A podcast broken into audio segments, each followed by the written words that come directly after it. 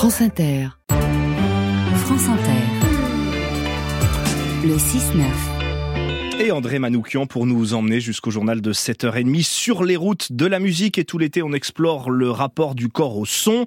Ce matin, André, vous nous parlez d'une joie perdue. Savez-vous que les nombreuses légendes urbaines à propos de la musique classique ont été construites à la fin du 19e siècle? Est-ce que Mozart composait vraiment à l'âge de 3 ans? Quelle que soit la réponse, ça n'enlève rien à son talent. Nous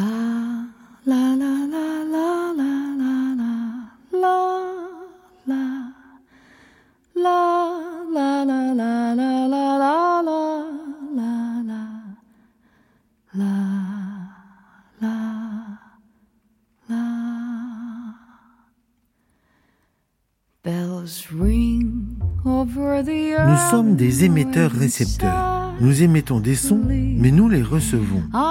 Nous l'avons vu avec Tomatis et sa méthode qui consolidait la voix en réparant l'oreille on ne peut émettre que les fréquences que l'on entend. Le chant est un vecteur d'épanouissement qui permet à chacun d'entre nous de mieux se connaître et mieux s'aimer.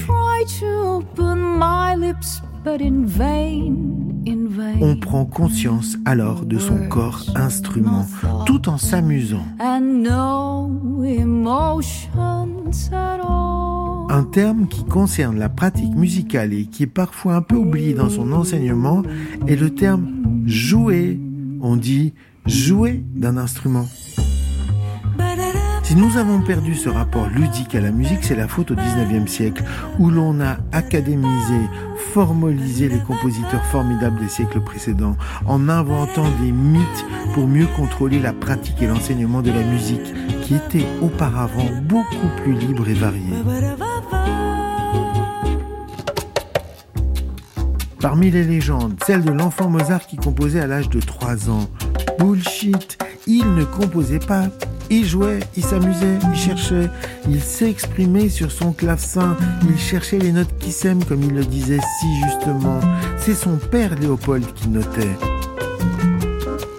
Vous imaginez un bambin de 3 ans avec une plume devant une feuille blanche? Et si son père notait, c'est qu'il n'y a rien de plus volatile qu'un air de musique. D'ailleurs, on dit un air. C'est léger, aérien un air. Ça s'envole aussi vite que c'est venu si on ne le fixe pas.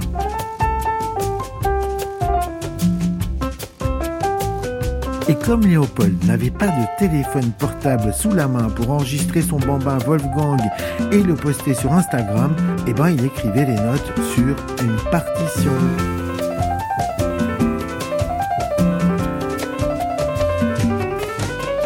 C'est au 19e siècle qu'on a sacralisé l'écrit, qu'on a découvert la notion de patrimoine et surtout, hélas, qu'on a cessé d'enseigner l'improvisation dans nos écoles de musique pour aller vers une écriture de plus en plus sophistiquée. Afin d'élaborer des œuvres symphoniques majestueuses, on va instaurer une hiérarchisation dans l'orchestre. Comme les ensembles de musiciens sont de plus en plus importants, on institue la culture d'un chef et on sacralise le compositeur, on en fait une superstar. La musique devient l'apanage d'une caste.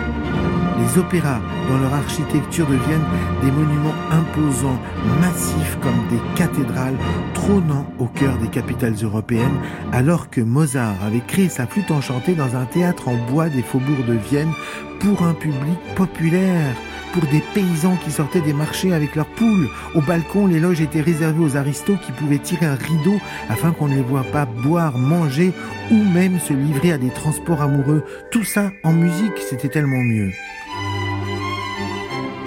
Et si un air plaisait à la foule, elle réclamait un bis. Le chanteur cabotin l'exécutait, le compositeur s'arrachait les cheveux. Bref, c'était un joyeux mélange de toutes les classes et toutes les passions.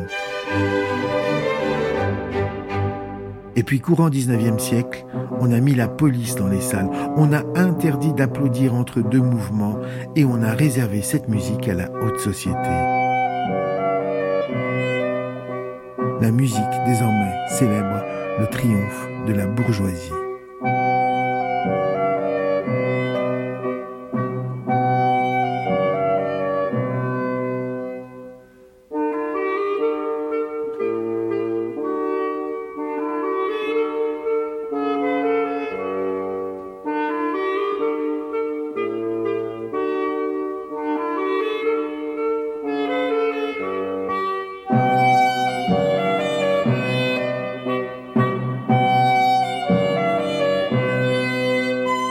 André Manoukian sur les routes de la musique. À demain André.